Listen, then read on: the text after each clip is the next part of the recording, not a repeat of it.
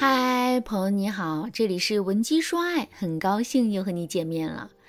前阵子我的粉丝洛洛通知我，她结婚了。她和老公啊已经是相恋九年了，终于修成正果，可喜可贺呀。其实呢，回顾他们的恋情，你会发现，恋爱长跑并不容易。在相恋第七年的时候，他们也差点分手。但好在洛洛能够力挽狂澜，最终还是稳住了自己的恋情。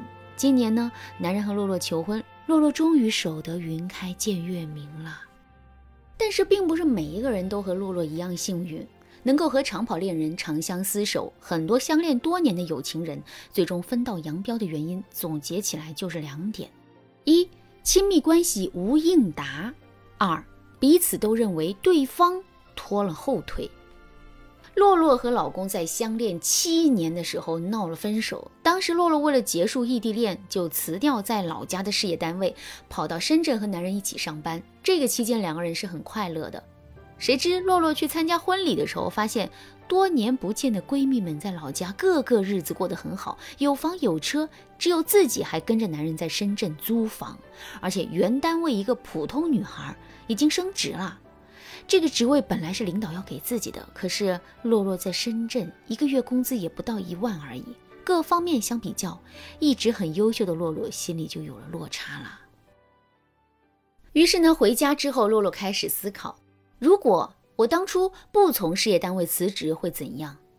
我都快三十了，安定不下来，是谁的错？很快，这股怨气就变成了我为了男人牺牲这么多，我得到了什么？有一次，当洛洛和男人吵架的时候，洛洛就把心里话说出来了。她对男人说：“我为你放弃了一切，但你连包容我都做不到。”可是男人却说：“我求你放弃了，你辞掉工作的时候，我也阻拦过你吧？再说了，我没付出吗？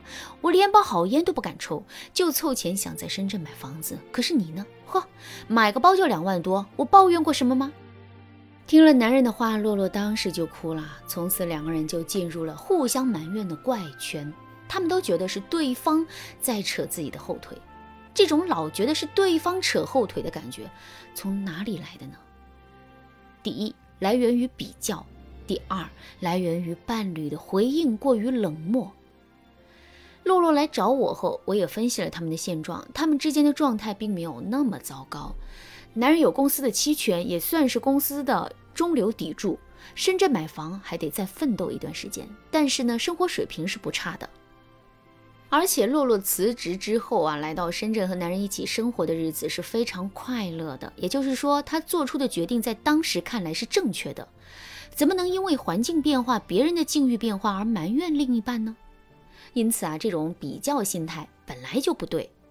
如果你也有这种心态，你应该更多的把注意力放在你们自己的生活质量上，而不是一味的和老家的姐妹们比较。当然啦，如果你付出之后遇到了渣男，生活的不快乐，那么你也要懂得及时止损。总之呢，衡量一段关系的重点在于你的感受，而不在于其他人的生活。不要因为莫名其妙的心理落差去埋怨另一半。其次，如果当时洛洛在说完那句“我为你付出那么多”之后，男人能够体察到洛洛心里的感受，不要冷漠的去怼洛洛，两个人其实也不会陷入彼此埋怨的怪圈。后来，洛洛和男人的关系急剧恶化，洛洛发现自己很有可能竹篮打水一场空，他再来找我，他说：“我分手的话，第一，我马上就到三十岁了，这在老家属于大龄剩女中的剩女。”第二，我为了男人失去了事业单位的工作，和他分手之后，我几乎一无所有，而他算是黄金单身汉，不愁找女友，所以我损失会很大。第三，我和他分手，我就失去了留在深圳的理由，回老家也会被以前不如我的人嘲笑，而且我爱他，即使给我一个条件更好的男人，我也很难心动了。洛洛的话说明啊，他其实很成熟，只是对这段感情有一些摸不准了。其实呢，情侣相处时间长，好处是能够更默契，但是坏处就是沟通能力下滑，容易把情绪累积在一起。如果你在长期的亲密关系当中也像洛洛一样遇到问题，赶紧添加微信文姬零三三。文姬的全拼零三三，我们有专业导师为你服务，让你的爱情之路更加平顺。所以呢，我就为他制定了两个策略。第一个策略，不再彼此拖后腿。好的爱情都有一个共同的特点，你们激发对方去寻找人生的意义，而不是彼此指责和推卸责任。因此啊，洛洛最该做的就是恢复两个人的轻松感，然后停止互相抱怨，激励两个人更努力。在具体的操作上，洛洛一改口风，开始这么说。虽然我闺蜜生活稳定，但是她们一直都在小镇子上，她们也很羡慕我在大城市的生活。而且啊，只要闺蜜们来深圳玩，洛洛都会对男人大夸特夸，并且洛洛还会很真诚地对男人说：“我知道你很辛苦，以后我也省着点，和你一起凑钱买房。还有，我以后不买口红了，留着给你买烟。”当然，男人是不会允许洛洛这样做的。其次呢，洛洛也会把一些鼓励性的话语挂在嘴上，比如说：“亲爱的，谢谢你给我买围巾，你买的我都喜欢。”经过一段时间的努力，他们之间的关系终于缓和了。第二个策略就是开家庭会议。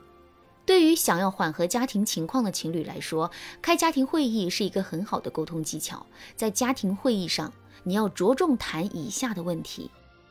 一，我们过去这段时间的收支情况有没有存在浪费的现象？二，针对我们的大目标还差多少钱？未来有多少努力的空间？三，未来两周你们的收支目标？四，未来两周你们的约会情况？五，对这段时间的反思？六，对彼此说一些鼓励的话。